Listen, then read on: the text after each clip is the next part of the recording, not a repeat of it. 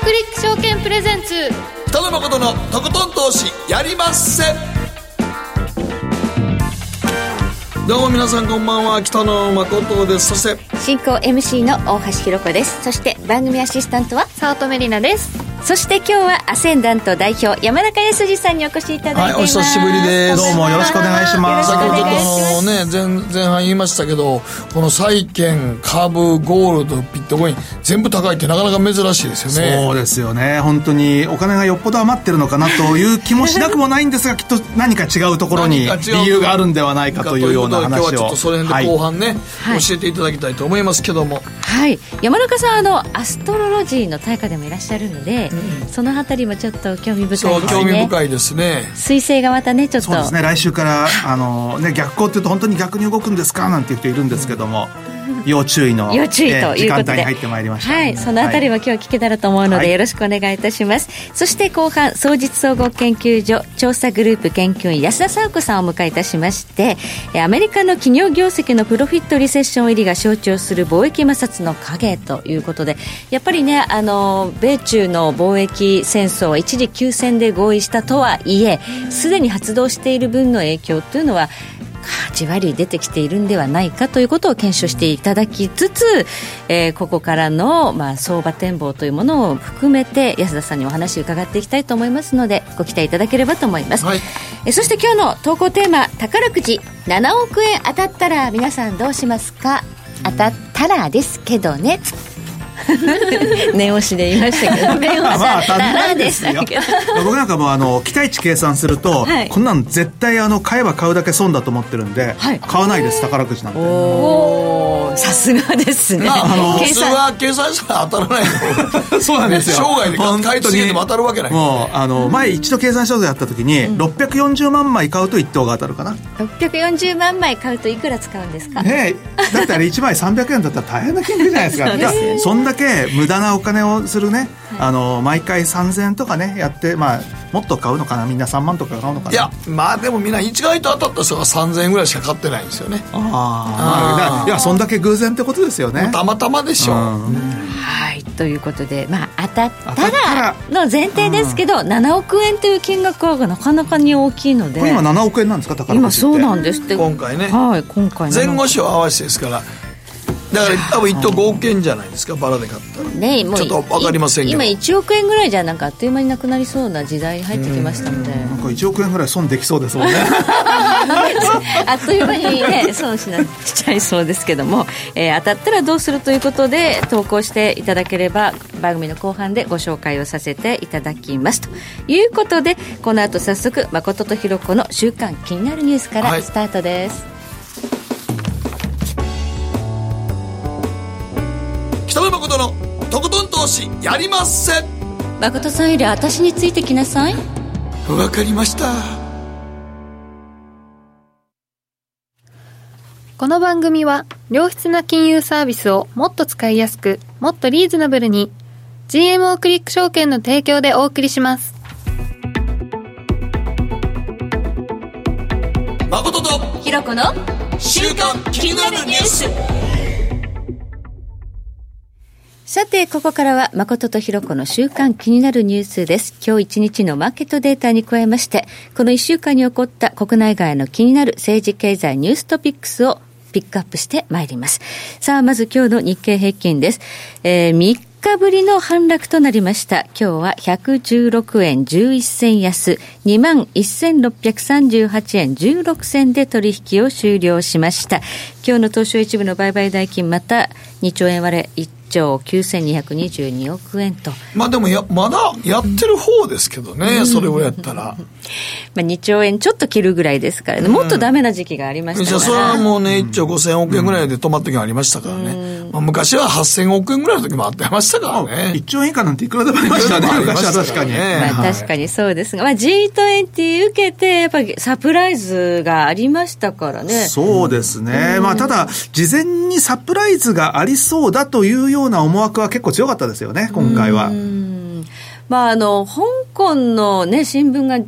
えてたんですよ、実はね、うん、あの一時休戦で合意している、ただあの、中国の外務省がその後それを否定してたので。っていうのがね、ちょっとあれだったんですけど、はい、まあ、要は、事前にリークしてほしくないっていうのは、今回結構よくできた出来レースだったんじゃないかと思うんですよね。はいはい、あんな米朝首脳会談も突然ツイッターで呼んでなるわけないだろうって思多分 シナリオはできていて、ね。ね、演出なんでしょうけれどもね。まあでも、まあ見事に、まあ騙されたというか、サプライズというような、もう、そういう反応だったわけですよね。今週月曜日の、ね、月曜日の朝はそうでしたね。はい、まあ株はでもなんだかんだ言って、特に日経平均なんかまだ、朝の水準にいますよ、月曜の。あそうですね。そこからちょっとまた今日下がってね、えでもまあまあそんなには、うん、下がってないけど、それに比べると、ドル円ずいぶん来ちゃった感じしますよね。もう7円台半ばですもんね。なんでドル円は下がっちゃうのかなねやっぱりそれだけ多分、あのー月曜から火曜ぐらいにかけての8円台半ばの上値の重さって異常なほど重たいなっていう感じがあったんで、買っちゃった人いるんじゃないですかね。ああ、じゃあそこがもうしこりになってる可能性が、ね、これはリスクオンだなんてきっと買っちゃった人が、おそらく昨日のニューヨークあたりから投げてんじゃないでしょうか。はい、ということで、えこのドル円の見通し、また本編の方でじっくりと伺ってい。きますので、はい、よろしくお願いいたします。えそして、え米株なんですが、昨日はニューヨークダウ69ドル25セント高、26,786ドル68セントというところで、ニューヨークダウは史上最高値は更新していないんですが、S&P500 は更新して。そうですね。前回もそうなんですよね、はい、S&P は更新したけどダウは更新せずということで、ダウはなかなかギリギリのところで行ききらない状況で煮え切らないというか、はい、まあ足を引っ張ってる銘柄があるということですね、まあ、ボーイング、ボーイングボーイングがあかんねんそうですね、ボーイングはちょっといろいろ問題が、はい、いやでもでもなんかでもニューヨークダウもやっぱりでも最高値圏におるからね。まあそうね、水準としてはね。水準としてはね。だからでも日本の場合はさっき言ったみたいにドル円がね、じわじわ下がってきてる、円高になってるじゃないですか。そうすると日本もなんかちょっと、日本の株だけが、うーん、上がりにくい状況になりつつあるなと思いますね。そうですね。えちなみに、明日7月4日はアメリカ独立記念日で休場お休みですね。はい。あ、インディペンデンスデー、ね、はい。で、今日3日はもう短縮取引ということで、反論ですので、うん、今、反論って言いますか？反論多分知らない言葉じゃない。死後ですよ死後 懐かしいな。言わないですか半分いやまああのあのそば定食であのちっちゃい丼が半分ついてる感じ。ああじゃないですよ半丼って半分しか取り引きないから、はい、昔小学校がまだ土曜日午前中あった時は半丼ってよく言ってたんですよ。半分しかないから。言わなかったです。なすいませんすいませんね、はい、昔はあれですよ。株式だって土曜日とか取引されてたんですよ、時代もありましたからね、昔は昔？はい。そう。で半分だから半ドンなんですけどね。半日取引。半日取引半ドン。今日まさにニューヨークは半ドンです。はい、はい、使ってください、はい使います、えー、そしてアメリカの長期債利回りが1.974%ということでまたこれ2%割って 金利が下がってきたっていうのがね。だからだからそれがまたね円高に圧力になりますからね。ね、まあ、要は米金利が下がりというのは結構ドル円にとっては上値を抑抑える要因になっちゃってるんでしょうけど、これは。全世界的に金利がね。もうめちゃくちゃ低いですからね。これ、ひょっとしたら全世界的にゼロ金利になるんちゃうかなっていうぐらい。もう本当ですよね。本当にあの、新興国通貨以外みんなゼロになっちゃうんじゃないかあの、オーストラリアがもう1%ですからね。うん、あの、あのオーストラリアがね。で、さらに多分年内もう一回やるということで、オーストラリアもゼロ金利時代。オーストラリアは本当にね、もうほぼゼロ金利、先陣切って緩和、緩和ですからね、今。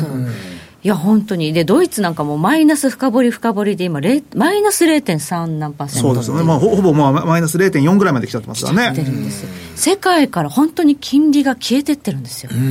異常事態異常ですよ。異常ですよ。そう考えると、やっぱり他、もうそのマネーがどこに行くかしかないですからね。そうなんです。そうですね。金利はもう奪い合ってね、消えてっちゃってるわけですから。そうすると、まあ、リスクを取りに行くかっていうところで、まあ、株が買われてる面は結構あるんでしょうけども。駅回りっていう意味でね。はい。そうなんです。平均的にあの、配当利回りで考えると、日本もアメリカも大体1.78%ぐらいあるんですよ。あの、株価が動かなければっていうね。はい、だから、で、アメリカ上がってるからいいんですけど、はい、日本はどうなんでしょうねっていうのはあるんですが、難しいですね。そういった意味では、ちょっとね、えー、なかなか悩ましい状況に、逆にこれからなるんじゃないかという気がしますね。はい。えそしてゴールドは昨日大きく上がりましたね。えー、18ドル70セント高1408ドルということで、なんか急反発した。急反発で、だって今日で今だってもう1430ドル台ですよ。これどうなってるのか、このあたりもね、ちょっと後ほど伺っていきたいというふうに思うんですが、あと原油です。原油はあの、オペック総会オペックプラスがありまして、はい、えー、その減産、協調減産を継続するということで合意しました。今までは半年ごとの、えー、継続延長の合意というのを取り付けてたんですが、今回9か月ということで、うんはい、期間が少し長くなったところは、ややサプライズだったんですが、それでも原油は下がる。下がってますね。昨日もずいぶん下がりましたもんね。下がっちゃうっていうのはよくないということですね。うんはい、なんかもう最近のこのさっきのその原油が今下がってるのも、うん、なんかもうえ原油下がんのここでっていうところが。あってでも金上がってるやんみたいな。それよくないですよよくないっていうのはね多分これよくない動きなんですよね。そうやね、はい、ということでこの辺りまたじっくりと後ほど伺っていきますが、はい、まずはここでりなちゃんがこの1週間気になったニュース、ピックアップお願いします。はい、えー、今週は JR 私鉄各社消費増税に伴い運賃改定申請というニュースなんですが JR 東日本東海西日本四国九州の5社と全国の大手私鉄16社が2日10月の消費税率引き上げに伴って運賃料金改定を国土交通省に申請したとのことで、はい、値上げの割合を示すあの平均改定率が各社とも1.85%で認可されれば10月1日から実施されるそうなんですが、えー、交通費上がっちゃうんです、ね、あの消費税は本当に10%になっちゃうんですか？まあ、なる可能性が今のまんまだと高いでしょうね。はい、一時期はそれこそ衆参同時選挙でもって消費増税やめるかもしれないっていうのがありましたけど、まあ、それも消え去っちゃったんで、今あるとするならば、リーマンショック級の大きな、えー、悪い動きがあった場合には、消費増税を延期する可能性があるかもしれないねという、かもしれない。ねぐらいですけど、まあ今のままで言ったらあるでしょうね。普通にあの、普通に消費増税あると思いますね。うん。まあ、10月からの導入なので、はい、8月とか9月の相場でとんでもないことがもし起きたら、上げてる場合じゃないよね、うん、ね。っていうことがあるかもしれない。ねうん、ただ、今、その消費増税に向けて、結構そのキャッシュレスでもっていろんななんちゃらペイとかっていうのがあって、、そういうのの、要は、まあ、キャッシュバック的な動きとかがあると、はい、実際は消費増税の影響っていうのはあまりないかもしれないですよね。ポイントで返ってくるとか、あるいはその、後から、ね、一時期それこそとんでもない金額のキャッシュバックみたいなことやってましたけども、まあそういうのがもう、あの、それこそコンビニなんかも今週から始まってますよね。はい。セブンペイがね、はい、はい、あとファミペイですね。とかね、いろいろ。もうペイペイだらけで。どのペイがいいのかちょっとわからないっていうね、うん、ちょっと多すぎますね。多すぎて。本当に競争ですよね。で競争であのどこかがちゃんと生き残っていかなかったらなんかこうわかんないっていう人で手つけない人もいるかもしれない。実質消費税が上がる前に商品とかだんだん中身少ななってきて、まあ、あのなんか隠れた増税みたいになってたじゃないですか。ステルス値上げ？ステルス値上げね。うんはい、だから、それ考えてまたこれで10%になったら、本当にあの、消費僕冷え込むと思いますよ。うんだって日本の人口の今、構成率って高齢、高齢者のが多いねんから、もう高齢者使わないっすよね。高齢者はね、もうこれから所得が上がる見込みはゼロですから。ないし、ね、もう実際年金暮らしにそれプラス貯金やから、うん、で自分がどんだけ生きるかわからないってこと思ったら、そうそうね。使わないですね。使わないでしょうね。でもそこが一番お金持ってるのにね。うん、いやでもね、そこが一番不安で。そこが一番お金持ってるしかも例の2000万円発言とかね。とかあんなのもやったんで、ますます良くないかもしれないですよね。はい。はい。ということで、えー、JR、それから私鉄も10月からこのままいくと、上がってしまう。上がっちゃうのかなと。1.85%っていうことは、カードとかだったらねいいですけど切符とかどうなんでしょうね。どうするんですかね、ね、なんか一応地方では、はい、切符の方が安くなる場合もあるらしいんですけどね。はい。ということで、えー、どんどんね物価はちょっと上がって。る電子マネーの方が安いですからね、はい、電車乗るのがね、うんうんうん、はい、ここまで誠とひろ子の週刊気になるニュースでした。北野誠のとことん投資やりまっせ。やりまっせって何語ですか？さあ。占えましたぞあなたの未来。えどんな？あなたは努力次第で大きな成功を収めます。ただし野菜中心の食事と早寝早起き適度な運動をして健康なんだよ。母ちゃんのセリフと一緒じゃん。未来は自分で切り開く。株式 FX は GMO クリック証券。あらっしゃいご注文どうぞ。うーんと大盛りラーメンにトッピングでチャーシューコーンメンマ海苔それに味玉白髪ネギね。あバターとワカメも。全部のせ一丁。シンプルにわかりやすく。株式 FX は GMO クリック証券ねえ先生好きって10回言って。それ10回クイズでしょ。いいから。じゃあ好き好き好き好き好き好き好き好き好き好き僕も先生好き。え？もう。思わず笑みがこぼれる。株式 FX は GMO クリック証券。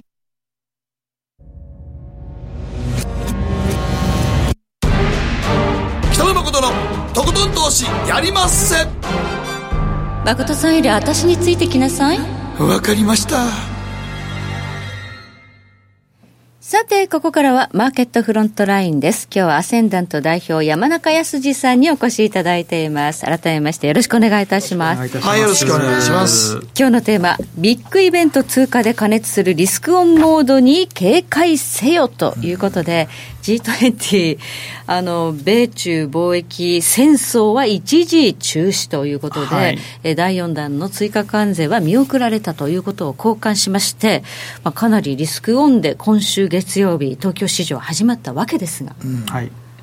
ただですね、やっぱりその、もし本当に逆に、じゃあ第4弾があったらどうなのかっていうことで、あったらとんでもないことになってたっていうのは、はい、まあみんな多分共通するところだと思うんですけれども、はい。はい、じゃあそれがなくなったから、それっていうのは本当にいい材料なのかっていうと、まだ決着してるわけじゃないので、全くあの先行きが見えないと言った方がいいと思いますし、少なくとも今までの第3弾までで、結構その中国発の、えー、世界的な景気鈍化とか、はい、ヨーロッパなんかも結構惨憺たるもんですし、アメリカでもちょっとずつどうも様子がおかしくなってきてるがゆえに、はい、えー、年後半利下げっていうようなことになってるわけですから、まあ今の状況を見てる限りにおいては、まあ G20 は、まあサプライズなのかもしれませんけれども、まあ今までの状況が、えー、やや悪化気味だとするならば、とんでもない悪化は避けられたという程度のことだと思いますけどね。はい。まあこれでね、もう一安心でどんどんリスクを取ろうということでは決してないだろうと。そうですね。だってあの G20 の時ね、あの、まあ、安倍総理挟んで、習近平さんとトランプ大統領の時に、露骨にあのファーウェイ喋ってましたからね。あれもねあ、あそこの場でファーウェイのことちゃんと言いましたからね。多分やっぱり根深いもんがあるんやろうなって思いますもんね、あれ見てるとね。そうですよね。うん。一応今回習近平さんのメンツは保ったということなのかもしれない、ね、かなりあの、出てきた結果だけ見てると、ずいぶんアメリカ側は中国に譲歩した感はありますよね。ただね、あの、トランプ大統領がそう言っても、アメリカに帰って議会がそれを許すかどうかもわからないという、ね、あとはまあね、本当に来年の選挙に向けて、えー、まあ何が起こるかわからないというふうに、まあ構えていた方がいいんじゃないでしょうかね。はい。という中で、為替市場、どういうふうに見ていったらいいんでしょうか。はい、ね。まあ、あの、おそらくその、まあ、為替市場も、今週は月曜日こそギャップアップして窓を開けてはじ始まったわけなんですけれども、はい、まあ結局昨日の海外市場でもって窓をすっかり埋めてしまったと。これ逆にあの窓開けで始まったところの窓を埋める動きというのは非常によろしくなくてですね、まあ窓を埋めたところでもってそこから売りに入れというのが一応テクニカルではまあ、定石の一つなので、はい、まあ、今日の、えー、下げというのは、まあ、それに沿ったものというふうに、まあ、考えてもいいんじゃないのかなというふうには思うんですけれどもね。はい。はい、では、ちょっとドル円のチャートをご用意いただいているので、はい、皆さんにもご覧いただきましょう。えーはいまあ、ドル円じゃあ、あの、ここからどうなるんでしょうねということで、はい、えー、これはまあ、今年の年初からここまでの、えー、動きということになるわけなんですけれども、えー、画面をご覧になれる方は、あの、まあ、それを見ていただいて、まあ、見れない方はですね、なんとなくその頭の中で、えー、値動きをちょっと想像していただくといいんじゃないかと思うんですけれども、はい、今の動きというのは、基本的に、えー、ゴールデンウィーククの頃の高値から始まってる、まあ、動きというふうに、まあ、なるわけなんですけれども、はい、えー、通常ですと、この下げている、えー、動きということを考えた場合には、高値と高値を結ぶレジスタンスを引くっていうのが、まあ、これ一般的な、えー、テクニカルなんですけども、はい、どうもそれだとちょっとうまくいかないぞと、えー、い。うことで、今回はですね、あえてちょっと、えー、下側の安値を結ぶラインっていうのを考えると、うん、5月安値と、えー、6月安値、まあ、6月3日の安値ですけれども、えー、そこのところを結んだ線っていうのが、実は先週の安値のも乗っかってくるということで、まあ、要はその右肩下がりの、えー、チャンネルの、はい、はい、あの、下の方のラインっていうんですかね。はい、そこが結構綺麗に効いていると。で、そこでもって反発して、えー、週明けに大きく上げてきてるというところまでは来てるわけなんですけれども、はい、今また下がってきてると。で、えー、これもですね、まあ、どこを、あの、まあ、上限にするのかっていうことを考えると、まあ、一つは逆にこの下の線に対する平行線っていうのを、ゴールデンウィークの高値から伸ばしてくると。はい、そうすると、まあ大体それが、えー、今週では108円台後半のところに、まあ位置すると、えー、いうことになります。で、まあもう一つ考えられるのは、6月の前半の、えー、高値を、まあ結んだ線っていうのを、えー、一つ引くことができるんですけれども、はい、それがちょうど、まあ108円台の、えー、半ばよりもちょっと下のぐらいで、まあまさに、えー、今週月曜日の高値ぐらいのところに位置してい。るということで、はい、まあちょっとテクニカルには上値を抑えられやすいような水準と、えー、そしてまあ、あの、ギャップを、あの、埋めてきてる動きということを考えると、えー、この下降チャンネルの中でドル円が下がってくる、えー、展開というのが、まあ今後も続けやすいのかなということになります。で、はい、えー、この上下のところにある青い線は何なんでしょうねっていうのは、これ実は月足のですね、はい、大きな、えー、月足はよく用意してないんですけど、本当に大きなトライアングルがあって、はいはい、今は本当に超長期で考えるとですね、これ上にも下にも、えー、行きにくい、あ、月足用意したのありますか？あります。ありましたね。次のページあの、次のページにありましたね、月足。青いラインが、はい、この青いラインはこういうことですよということで、はい、これ超長期で考えると、今のドル円の方向感はっきりしないよねっていうのがいかにもよく表れてるんですが、うん、まあ要は、えー、今この青い線というのがかなり。収縮しかけてるんですね。そうなんですよね。本当はもう、そうなんです。ぼちぼちこう、この辺で落ち着くところに来てるんですね。ですから、これそろそろどっちかに抜けるんですけども、はい、これ、じゃあどっちに抜けるんですかってことを考えると、個人的にはやっぱり下じゃないのかなと。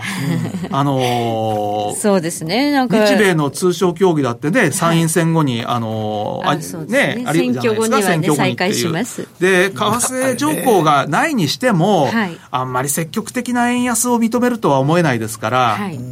あの、ただでさえ日銀の緩和とかだって多分本当は文句言いたいところだと思いますからね。はい、そういうことを考えると、まあ上に抜けることはまずないだろうと。で、抜けるリスクがあるとしたらやっぱり下じゃないのかなということで、まあ今はそこまで考えてもしょうがないので、はい、まあとりあえず先週の安値、はい、えー、106円台後半というようなところを下抜けて、まあ106円台半ば後半っていうようなところに次のまあ、今のこの下げの波が来るとするとですね、はい、えー、そういったところに、えー、来るのではないかなというような意味で、まあ、ドル円に関して言うならば、えー、ゴールデンウィークからの、えー、緩やかなドル安、円高の流れを、まあ、今後も継続する可能性は非常に高いというふうに考えています。はい、本当に今回108円台の、まあ、後半っていうのは非常に重いですよね。重いですね。ですねからまあ、はい、今、あの、以前だったら多分110円の大台超えたところの売りたい人っていうのが、えー、もう今はもう多分108円台の後半に下げてきてるとかっていうような、まあ、そういうところではないかと思うんですけれども、はい、これ同じようにですね、ユーロ見てもそうなんですよね。まあ、要はドル円でも、まあ、円高っていうかドル安なんですけれども、はい、まあ今は、まあもちろんその年後半の利下げ期待とか、えー、まあ米国の利下げ期待とかがあって、金利差縮小での、えー、動きっていうことで、まあドルが売られやすいということで、まあ、ユーロに関しては、まあ、ユーロの金利も低いよねってことにはなってしまうんですが、テクニカルには、えー、こちらはですね、あのー、ユーロドルの冷やしのチャートなんですけれども、4月の高値と5月の高値を結んだところの線で、これはまあ、あの、定石通りに綺麗にレジスタンスラインが引いたって、ブルーのラインですね。そうです、ブルーのラインなんですけども、はい、これを、えー、6月の、あの、初めにボンと上抜ける動きがあってですね、はい、これが結構大いなる騙しでですね、はい、その後もう一回上昇して、1.13台の半ばまで上がった時に、年初からのレジスタンスも抜けちゃったんですよ。で、年初からのレジスタンス抜けたんで、これは買いだと思ったところが、その後とまた下がっちゃったというのがですね、6月の中旬で、それで、あ、やっぱりダメなんだと思ったらまた上げちゃったっていうことでですね、じゃあこれについてはどうに考えるのかっていうふうに考えた場合に、やはりレジスタンスを抜けて、そのレジスタンスで逆に下げ止まってるということは、まあこれは結構効いてたんじゃないかということと、あとは5月末の安値と、その、えー、6月の、えー、中旬ぐらいの安値を、まあ結んだ線と平行に引くと、高値が綺麗に乗っかってくるということで、まあこちらはまだ、えー、そんなには継続はしてないんですけれども、ユーロドルに関しても上昇チャンネル、つまりドル安方向の動きを上下しながらも継続しやすい。まあ、ドル円もユーロドルもどちらもですね、上下しつつもドル安方向に向かっているというのが今の立ち位置というふうに考えていいんじゃないかと思います。このユーロドルは4月の安値と5月の安値でダブルボトムダブルボトムっぽいんですけどもね、ただ、そうは言ってもこれね、なかなかちょっと、そう簡単にはこの上がってくれなかったっていうのがこの 6月前半の動きなので、でねはい、ちょっとですね、まあ、あの、あまり、あの、チャートの形には本当は期待しちゃいけないんだろうなとは思いますけれども、はい、まあ、えー、今現在は少なくとも、えー、年初からのやはりその大きな下降トレンドを上抜いたっていうのは、それなりに重視していいと思いますんで。まあ、まあ、一目で言うと雲抜けたみたいな形ですね。そうな感じですね。そうですね。うん、えー、まあ、明らかに大きな下降トレンドから短期的な上昇トレンドに転じたという見方でいいと思います。はい。ということで、じゃあ、ドル安方向に行くのはなぜなのかということそうですね、それでまあ、ドル安方向に行くのは、まあ、やはりそのドル安方向の、まあ、一番大きな理由っていうのは、その米国の、え年後半のまあ利下げ期待で、まあ、金利差縮小ということがあると思いますし、はい、あとはですね、全体的にやはりそのトレーダーが見てる長期金利なんていうのを見るとですね、えー、こちらもチャートは一応用意してあるんで、まあちょっと皆さん、あの、画面ご覧になれる方は見ていただきたいと思いますけれども。ね、はい。これ10年債の利回りなんですけれども、はい、えー、それこそ3.25%から2%まで、もうすでに1.25%下げてきてるんですね。これ、2018年の後半からここに至るまで。これ、1.75%下げるっていうのは、あ、そうですよね。うん。これ大変なものです。あ、1.25か。1.25。で、その間、政策金利は全く下がってないわけですよね。うん、下がるっていう期待だけでもって。市場の金利の方が先行して、はい、そうなんですよね。で、まあ、長期金利がすごく下がってるんですけども、ええこれはもちろん、その、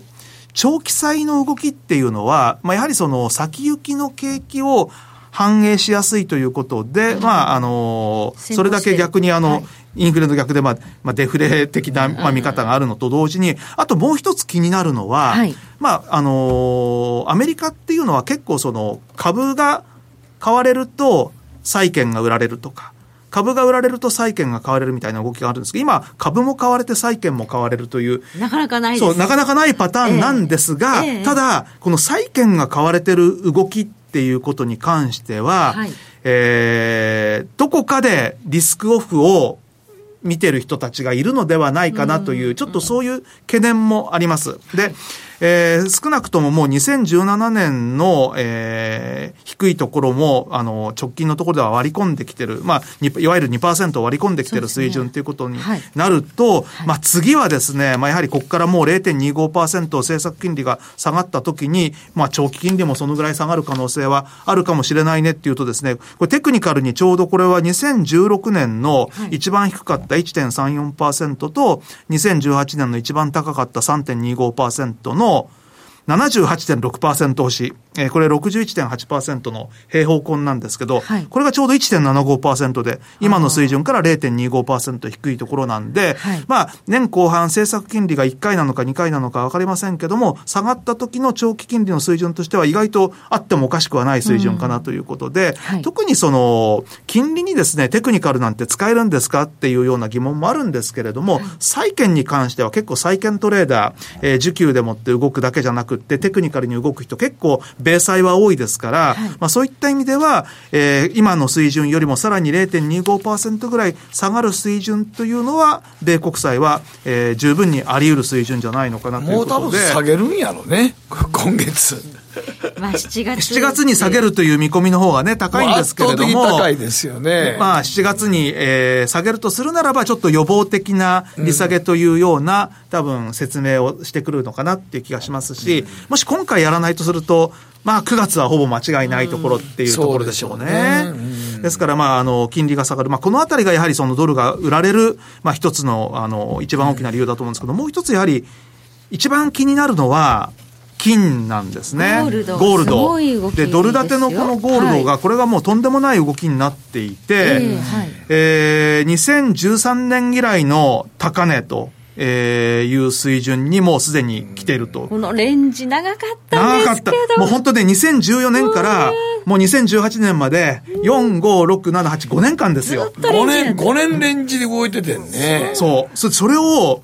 先月上抜けたっていうのはね、6月の、すごい、あの、大陽線でもって、はい、で、しかもこれあの、レンジなんですけれども、ね、まあ、綺麗にもう一気に抜けてるっていう、これはもう本当に、何を物語るのかって考えると、はい、まあ、やはりその、これも金外ドル売りということになるわけなんですけども、はい、まあ、ちょっとあの株とかを見てると不調が合わない部分はある気もするんですが、私はその、米債が買われている、金が買われているというのは、最終的にはリスクオフにつながる。だから、株もどこかで結局は下がるリスクが、えー、あるのではないかということと、はい、あとはやはりこの、チャート、まあ、これだけで見てると、はっきりわからないんですけれども、去年の夏に、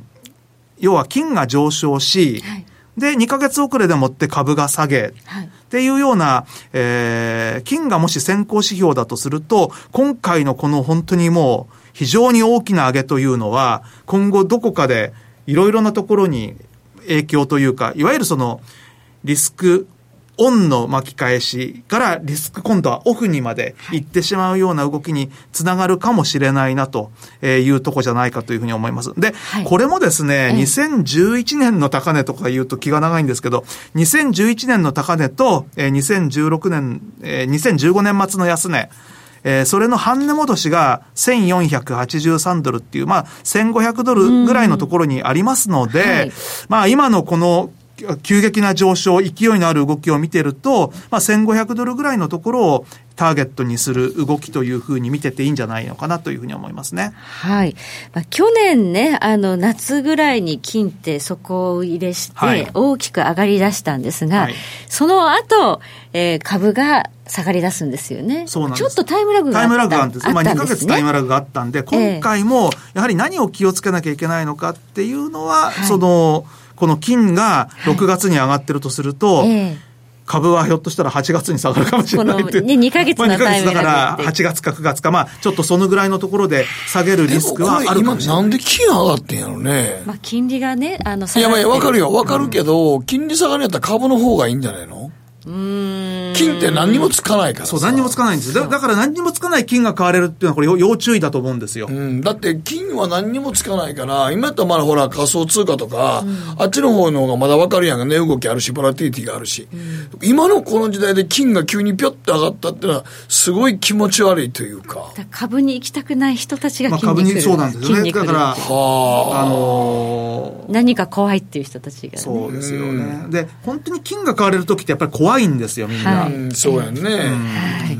ということで、ちょっとゴールドの不気味な上昇そうですね、これ本当にちょっと、あの、あまりにも、ちょっと異常なこの買われ方だというふうに思いますけれども、はい、まあ異常な買われ方と言っててもしょうがないんで、これやっぱり何か、あの、示唆してるんだとするならば、お金が逃げてると、金に逃げてるっていうことだと思いますよね。はい。そしてそのね、タイミングがまあ2か月後になるのかっていうのは、そこ誰もわからないところがありますが、すねはい、あの、アストロロジー的に言うと、ちょっと重要な。重要なのはですね、あの、一つあるのが昨日が日食だったんで、はい、昨日がドル高値だと思うんですよ。ほうほう。で、はい、来週から水星の逆行が始まってですね、相場が上下に触れやすくなる、というのが8月の1日まで続くんですが、ちょうどですね、その間に月食があります。はい、で、月食がですね、ええ。ー、これが、7月の16日、はい、ちょうどまあ真ん中ぐらいなんですけども、はい、このあたりから、はい、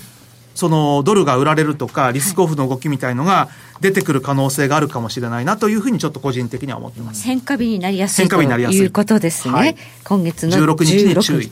はい。はい、えここまで山中康さんに伺いました。以上、マーケットフロントラインでした。北野誠のとことん投資やりません GMO クリック証券の魅力は何といっても業界最安水準の株式手数料。さらに企業価値や業績が一目でわかる財務分析ツール。マーケット動向をスピーディーにキャッチいただける充実の投資情報。その他使いやすい高機能取引ツールを取り揃えており投資初心者の方にも安心してご利用いただけます。また GMO グループの株主優待を使うと保有株数に応じて最大2万9000円の手数料相当額がキャッシュバック。GMO グループのお得な優待ぜひご利用ください。株式取引なら GMO クリック証券。GMO クリック証券株式会社は関東財務局長金賞第77号の金融商品取引業者です。当社取扱いの金融商品のお取引にあたっては価格変動などの理由により、投資元本を超える損失が発生することがあります。お取引をする際は、当社のホームページや契約締結前交付書面で、手数料などの諸経費及びリスクについて十分ご確認ください。北野誠のとことん投資やりませ。ん誠さんより私についてきなさい。わかりました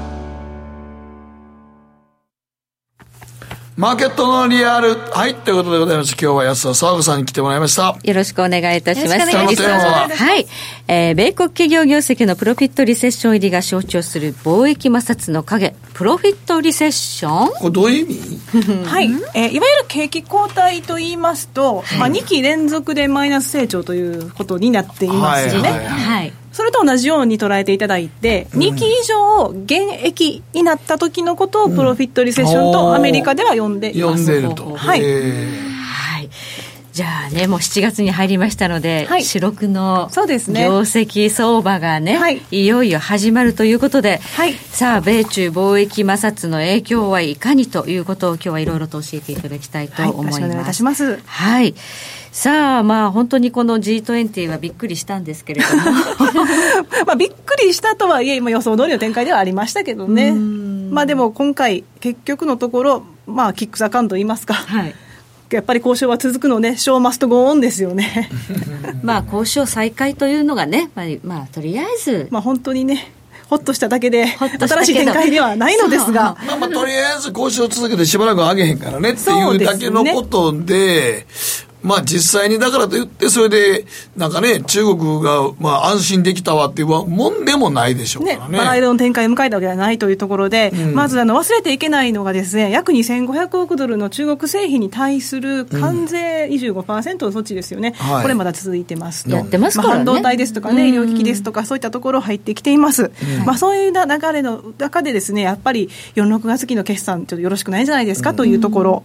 特にですね、やっぱり海外売上依存度が高いセクターというところ、企業ですね、そういったところの業績が下押しする見通しです。はい振り返ればあれですね、2019年の7月6日に完全発動してますから、もう1年経つわけですね。ああ、そうでしたはい。はい、あんま喜ばしくない記念1周年 ですけれども。はい。はい。じゃあその1年じわりじわりとね、はい、あの企業業績にどういう影響をもたらしたのかということをちょっと教えていただきましょう。はい、でしかもあの5月には5月20日にはファーウェイの、はい禁輸措置なんかも発表しておりますので、うんはい、やはりそのしてもその海外売上依存度の高いテクノロジー関連ですとかが下押ししますというお話なんですが、はい、まずその海外売上依存度別の業績見通しというところで見ていただきますとですね、やっぱりその海外売上っていうのが50%以下の企業ですと、まあ、増益となる見通しになっています。うん、1.4%, 1.4プラスですね、はい、でこれが逆に50%以上になりますと、はい、9.3%と。あかなりの下押しになるとされてまして、はい、で売上高にしましても50%以上の企業については1.2%のマイナスで、負け組になっちゃうんですね。はい、ということは、やはりその海外というのの存在に、やはり中国っていうのも大きいのかなと。はいいうことですかね。はい、でそういうわけでですね、あの、4、6月期の業績見通し、下方修正をした S&P500 の構成企業の数を見てみましょうというところで、はい、そのセカンドクォーターの見通しを出した企業のうちですね、87社が見通し下方修正したんですね。はい、で、これっていうのは、2015年から16年にかけて、原安によるプロフィットリセッションありましたけれども、原油が下がった時。はい、はい、あの時以来の数。あの時は92社が下方修正したんですけども、出てるのね、左側にね、はい、今回87社となりまして、うん、えー、金融危機以前の2006年から見ますと、2番目の高水準ということになっています。あんまりよろしくない、よろしくないですね。よろしくないね。どういったところが下方修正してるんですか？はい。えー、先ほど申し上げてた通り、テクノロジーが一番多くて。やっぱりテクノロジーね。はい。やはりその追加関税措置の影響もありますし、ファーウェイの金融措置もありましたというところで、打撃を受けていますと。で、26社ですね、下方修正を出しています。はいまあ、その他では一般消費財ですとか、ヘルスケアなんかも入ってきまして、資本財、まあ、景気敏感だったりですとか、あとヘルスケアはまあ政治リスクですね、そういうところはありますけれども、はい、基本的にはやはりその海外の影響の強い、もしくは景気敏感であるところっていうのが弱くなっているという話になっています、やっぱりでも今回の米中貿易摩擦、テクノロジーが一番きついよね。まあ、ファーウェイだって、だってあれ、ものすごい部品の数、いろんなとこから入れてるでしょ、当然。そうなんですね。うん、あの、例えばですね、2018年の部品調達額っていうのは、ファーウェイ700億ドルぐらいって言われてるんですけれども、そのうち実は110億ドルが米国の企業型っていう話もありますので、まあ、7分の1ですよね。そうなると、やっぱり米国の影響は大きいというふうに考えられます。はい。はい。えー、そしてこのこのセクターが、まあ、海外依存度どのぐらいなのかということですよね、噂のテクノロジーになりますと、やっぱり海外依存度高いですというところで、はい、57%、これ平均ですね、になっているということで、6割近いわけですね。一番高いんですね。はい。まあそういったところで、えっ、と、マイクロンなんかはもう3月の段階で下方修正してきましたけれども、うん、ブロードコムなんかもね、6月に業績下方修正してきましたというところで、はい、ちなみにマイクロンの場合は、ファーウェイの売上比率が13%あるというふうに言われていまして、はい、ブロードコムなんかも5%なんですよね。はい、なのでやっぱり下方修正せざるを得なかったということなんでしょうね。はいそしてまあこの中国の問題というと、やはりね、あの一番言われてるのはハーウェイですけどもね、はい、はい、で国別でそのどれだけの企業があるかというと、うん、やはりそのファーウェイに納入している企業っていうのは、中国が一番多くて128社なんですが、うん。はい、やはりその米国の納入額も高いというところで、75社と2番目の多さとなっています。だから米国自身にもどのぐらいの影響が及ぶのっていうことですよね、はい、これ、ね、そうですね、まあ、ちなみに日本も7社ありますからね、ちなみにこちらあの、上場企業ベースですから、はい、上場しない企業を含むと、もっとまた数字が変わってくるかと思いますけれどもね。はい、はいということで、この影響が、まあ、どのようにこれからの業績相場に出てくるんだろうというところなんですが、はいまあ、S&P500 全体で見ますと、はい、えー、4、6月期の増益率というのは、増益にはならなくて、マイナス2.6%という数字が出てきています、やっぱり下押しはテクノロジーでマイナス11.9%という試算がありますが、うん、もう一つちょっと弱いところが素材がありまして、マイナス14.4なんですけど、これはダウケミカルのあの三者分割の影響ですね、なので、ここはちょっと特殊要因として見ていただいてもいいのかなというふうには思いますが、やっぱり下押しはテクノロジーというところですね。そうですね。はい、そうするともうこれ2期連続ということになると、はい、プロフィットまさにリセッション。リセッションでで増収率を見てみましては、やっぱりテクノロジーは弱くてというところと、まあ、素材というところがですね、ここがやっぱり出てきますねっていう話です。はい。まあ、このようなね、あのまあ増収率ですとか、あとはこのねプロフィットリセッションというような結果が出てくると、株価はやっぱりそうですね。ちょっとやっぱりその出花はくじかれるのかなというふうには思います。はい、2015年、16年のプロフィットリセッションの時と言いますのはどうだったか、はい、そこの時はですね、2015年の4、6月期から、まあ、現役になったわけですけれども、はい、そこから2期連続で、えー、S&P500 も前期比でリターンマイナスだったんですね。はいというところで、ちょっとやっぱりこの現役になってくるなというところでは、株式相場反応する可能性があるというところはあります。はい、ただ、はい、えー、2015年の4、6月期から2016年の、えー、3、93ですね、はい、まで、えーマイナスになった時ですけれども、はい、あすみません、2015年の4、6月期から2016年の4、6月期まで、えー、マイナスでしたけれども、はい、この時っていうのは、実はリターン見てみますと、はい。はい、0.4%プラスなんですね。要は2期連続でマイナスに、まあ、リターンもなるんですけれども、あと回復してくるというところで、まあ、下がったところはもしかすると買いというふうに判断できるかもしれないと。いうことも言えます。そこが逆にあのチャンスだというふうに考える向きもあるっていうことですね。そうですね、はい。はい、でそういったところが現れているのかなと思いますのは、S&P500 のセクター別の投資判断比率になりますけれども、えーまあ、一番高いところはいわゆる配当銘柄だったりですとか、ディフェンシブで生活必需品不動産って出てきてますが、テクノロジー、意外とね、あの買いの判断している比率高くて50%以上なんですよね、53%になっていて、はい、まあ、こちらはやっぱり半導体関連の在庫調整というのが、まあ、世界4番目の、あすみません、10、12月期の四半期に、うん、えー、肩がつくというふうに言われているので、まあ、そういった在庫循環というところも、意識されてるのかなというふうに思いますね。なんかやや楽観な感じしますけど。まあまあまあ確かにね、あの先ほどからお話がある米中の関連を考えるとちょっと楽観的かなと、まあ言わざるを得ないところもありますよね。えー、でその米中今回その合意ができましたと、はい、まあ交渉を続けますですとか。はいファーウェイの金融措置も緩和しましょうっていう話がありましたとか、出ていろいろ出てきてますけど、ちょっと私、個人的に気になるのが、あのホワイトハウスが公式で出している写真共有サイトがありまして、そのアカウントに掲載されている写真なんですよね。はい、はいちょっと見ていただきたいんですけど、11ページなんですが、はい、あのいわゆる大阪城をバックにした集合写真が ありましたね。はい、物議を醸しましたけど、はい、で、まあ、あのホワイトハウスのアカウントも複数写真を掲載しているんですが、はい、こちらの写真、わかりますかね、えー、左側の赤丸で囲った写真。これはこれは習近平さん？そう、習近平さんなんですよ。えああ、切ってあんねんね。半分ちょっと切られちゃってますね。これにアメリカがこの写真使ってんの？えー、アメリカはその、使ってると言いますか、アカウントがありまして、そのアカウントに掲載をしています。はい、顔普通は半分にしないですよ。まあこれだけじゃなくてです、しかも、あの、割と首脳会談があった時というのは、その翌日に、その首脳とのツーショットを複数掲載するケースが多いんですけど、習近平さん1枚しかないんですよね。1枚。あそうなんですか、一番の目玉だったんですよね、ね。今回の G20、米中が、ね、はい、で北朝鮮の金正恩さんとお会いした時なんかは、もう写真撮りまくりですよ、掲載しまくりです、安倍さんとのツーショットも多いです、だけど、やっぱり習近平さんとは、まあ、その体裁もあるんでしょうけど、なかなか。いやでもこの顔半分に切れてるっていうのを使うっていうのはちょっとなんか意図が。掲載しなくてもいいのかなとは思いますけど。ねりなちゃんどうですか？あのご自身で SNS やってらっしゃいますか？やってますけどこういういやでも友達の顔をパッツリ切んないこんなふうに顔半分って言ったらもう終わせてブチ切れやね、私も一番美味しい。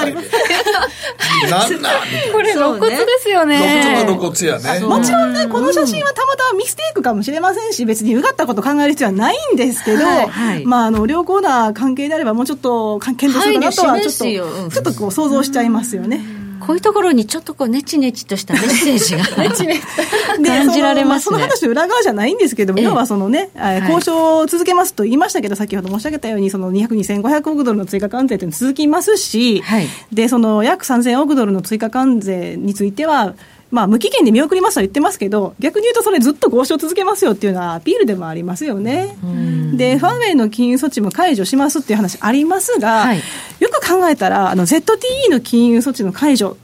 ありましたよね、2018年。はい、あの時 ZTE に対して結構厳しい条件を課しました。えー、で、よく考えてみると、トランプ政権って、あの、対中追加関税を行う前に、洗濯機だったりですとか、太陽光パネルだったり、はい、鉄鋼アルミに関税を課したりしましたよね。ね要は、テストするんですよね。はい、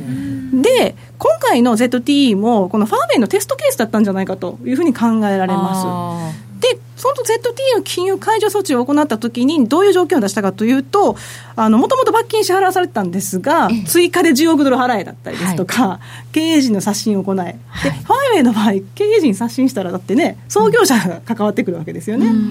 ですとか、あの予託金の拠出で、まあ、4億ドル出しなさいですとか、あとは結局これ、金融解除となってますけど、はい、10年間の猶予があって、違反があったらまた即金融ですよってことなんですよ。はい即なんかもうイエローカードじゃないや。レッドが出るわけですね。はい、ということを考えると単に金融解除をされるという話があっても必ずしも中国にとってはハッピーではない、はい、こういうこともありまして、はい、あの実はアメリカで有名なあのピルズベリーさんっていう、はい、中国のね強硬派の方いますけれども、えー、彼なんかはこの交渉についてはアメリカの勝利だというような話をしてるんですよね。だいぶなんかこうね、あの習近平さんのメンツを立ててあげたように見えますけど、見えますね、だからリベラル派のメディアは、はい、もうサレンダー、服従だみたいな、降伏をしたみたいな、ね、見出しも出てましたが、はい、かなり分かれています。あそうですか、はい。でやっぱりですねトランプ政権としましても中国におもねるというようなやっぱりスタイルを出したくないんですよね。というのがリベラル系で有名なテレビ局 CBS ってありますけれども、はい、こちらがいわゆるその3000億ドルの追加関税措置を行いますっていう予定を出した後に取った世論調査を見てみると、中国の貿易慣行を修正しなければいけないという意見が、アメリカ人のうち62%占めてたんですよね。じゃあもうアメリカの世論がもうそっち側に行っちゃってますね。そうなんですよ。アメリカ議会もここに書いてますが、対中は強硬姿勢なんですね。そうですね。で、仮にファーウェイの金融措置を緩和するにしても、まあもともと大統領令でやってきてますから、はい、大統領が行うことは可能です。権限で決めることは可能ですが、はいあの実は2018年の8月に国防受験法っていうのが成立してまして、はい、この中にはその外国投資リスク審査近代化法であったり輸出管理改革法であったり要はその内容を超党派で厳格化するようなものを決めてまして超党派ということは民主党と共和党が協力して、その内容を盛り込んでるんですね。で、もともとこういった案というのは別々に委員会で考えてたのを一本化しているということは、はい、もう機会が一体となって、まあ、対中強硬的な措置を講じようとして、淡々と構えてると。トランプさんが、ね、あのまあ、甘い顔をしても、うん、ね、アメリカの議会がそれを許すかどうかどうかわからないと。いうことなんですね。えー、で先ほど申し上げたようなその世論調査の結果もありますし、はい、2020年は下院も上院もね、改選選挙がありますから、はい、そこでやはりあの立候補する方たちも甘い中国には甘い顔はできないという実情もあるのではないでしょうかと。はい、なるほどまあ、この G20 のイベントとしてはね、まあ、つつがなく終わったということで、はい、とりあえずマーケット安心感はあるんですが、はい、安心できるような状況ではないですよということで、でね。はい、日本もね、ちょっとあの今回あの、韓国に対してのね、あの半導体の金融措置やりましたので、あれで今日日本の結構半導体関連株かなり下がりましたからね、最近ちょっと持ち直してきてたんですけど、またちょっとダメかなと思いますね。そうですね。まあ、ノート L 日本にはなってきたとかという話はありますけれども。いやいや、まあでも日本としては、まあ今までその何もやってなかったこともあるけども、やるんでしょうけども、ちょっとまあ日本の企業の半導体関連のメーカーにとってはちょっと厳しいところもありますからね、はい、やっぱりね。そうすると、まあ日米ともにね、あの、まあこの週はちょっとね、リスクオンかというね、あの、色向き立つようなムードありましたが、はい、先行きは警戒が強まると。そうですね。いうことでしょうかね。はい。はい。ということで、えー、ここまで安田沙子さんに伺いました。どうもありがとうございました。ありがとうございました。北野誠のとことん投資やりまっせやりまっせって何語ですか？さあバカモンお前は周りが見えてないまた怒られちゃったよ。部長の前歯にノリするな！大学生のノリはもう通用しないぞ！はい。ノリをどうにかしないとまずいですね。部長歯にノリついてますよ。もっと楽しくもっと自由に。GMO クリック証券。エミさんどうしたの？僕最近考えてしまうんです。毎晩月を見上げるたびに僕の将来はどうなってしまうんだろうって。同時に思うんです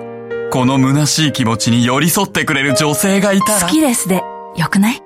シンプルにわかりやすく。GMO クリック証券。すると川上からどんぶらこどんぶらこ。どんぶらこって何？桃が流れてくる音だよ。じゃあかぼちゃは？か天ぷらこ天ぷらこかな。鳥は？唐揚げこ唐揚げこ。パパおやすみ。置いてかないで。頑張るあなたを応援します。GMO クリック証券さてここからは皆さんからいただいた投稿を紹介していきます。今日のテーマ7億円当たったら？はい偽六角さんから宝くじ7億なんて当たりたくないです。え？ええ父が亡くなった時に遺産で今まで手にしたことのないお金が手に入りました、はい、1年で亡くなりました。ええー、どうやったえー、そしてその時の生活水準抜けられずかなり辛い思いをしました。僕が当たっても、えー、自分の器に合わないお金だと思いますので事実宝くじで高額当たった人が自己破産するケース多いと思います。調子にアメリカもそういう話はよくありますね。逆に不幸になる。そう不幸になってしまうという、ね、あの交通事故にあってあの保険金5000万もらった人がおって、はい、そのおじいちゃんが僕昔取材したことあるんですが、はい。はい、えー、フィリピンパブに入れ上げて2年で破産してありましたけどねなんと。人間持ち慣れない金は持たん方がええってことですよね。はいどうぞ。はい、えー、こちらあやねちゃんさんからで7億当たったら子供と3人で海外に移住して子供を海外で育てたいです、狭い日本なんかより海外でのびのび子育てがしたいです。はい。海外に行きたいっていうのは分かんないでもないですね。はい、はい、はい、続いてはハンドンの太郎さんですまあ7億円全額 FX につぎ込みますね。レバレッジ10倍ぐらいかけられますからおよそ6490万ドルですか。低金利とはいえまだ2%くらいありますから毎年およそ128万ドルが手に入るわけです。すいませんこれ以上小市民には想像力がついていけません。とりあえず発泡酒飲んで枝豆食べて寝ます。おやすみなさい。番組見てからね終わってから寝てください。枝豆は体にええからね。そうですね。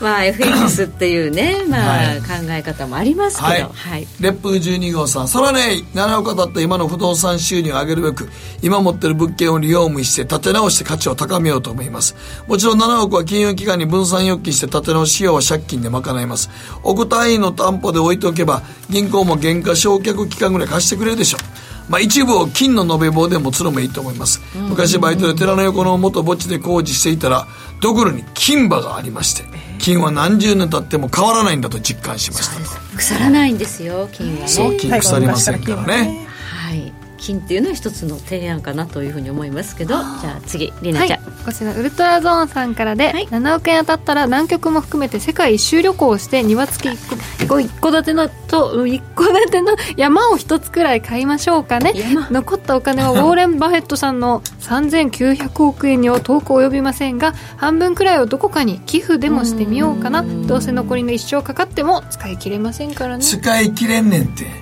大体山なんか持った大迷惑やで 山持ってえらいことなんで山なんか持ったら。山は管理しなきゃいけないから、ね、そうやね。山も出てきますからね。そうやねイノシシとかクマとかそんなもん柵せなあかんし大変でもねタケノコ狩りできたりキノコ狩りできたり。楽しそう。そうやってまた素人はそうえー、いや持ってみないとわからないど素人が。山持ったどんだけ面倒くさいか知らんでみな。ちょっと来週あたり原野商法しに。はい時計のりは11時26分回っています。北野誠のとことん投資やりまっせ。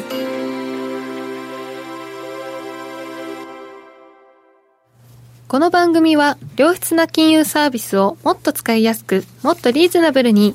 GMO クリック証券の提供でお送りしました。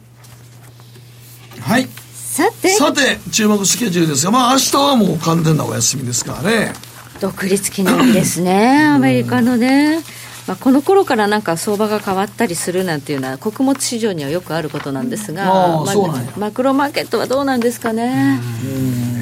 山中さん的に言うと7月16日。その辺をちょっと要注意の日なんですけども、まあ、それまでも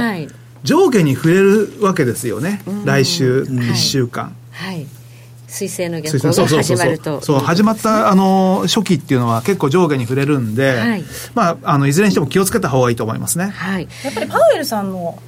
議会証言がまた来週にありますから、そういう意味でもね、符合しますよね、プラされるというのは。きっかけになる可能性がある。あと、ECB、これからどうなっていくねよね。そうなんですよ。あれとびっくりした。ラガルドさんってあれちょっと、あれ、あなんでラガルドさんなってんのと思って。はい、もう妥結の妥結ですけど、結局だから、政治家がまたなるってことですね、うん、で FRB の議長も弁護士の方ですし、はいはい、ね、専門家ではないという話はマーケットとね、どれだけ対話ができるかっていうのはちょっと疑問ですけどね。ねただ、ドイツのバイトマンさんが有力視されてたんで、それよりは、ハト派で？という話にはなっています。バイトマンさんになると、ちょっとこう、引き締めちゃうんじゃないかって、ね、高派寄りと言われてますからね、うん、まあなんか悪くないのかもしれないですけれども、ちょっとねどこもかしこも緩和緩和緩和で大丈夫なのかっていう気はしますけれども、ね、そうやね。はい。ではこの後延長戦でもお二方にはいろいろとお話を伺っていきたいと思い。ます。はい、ます。山中康さんと安田沙子さんでした。今日はどうもありがとうございました。ありがとうございました。も見てね。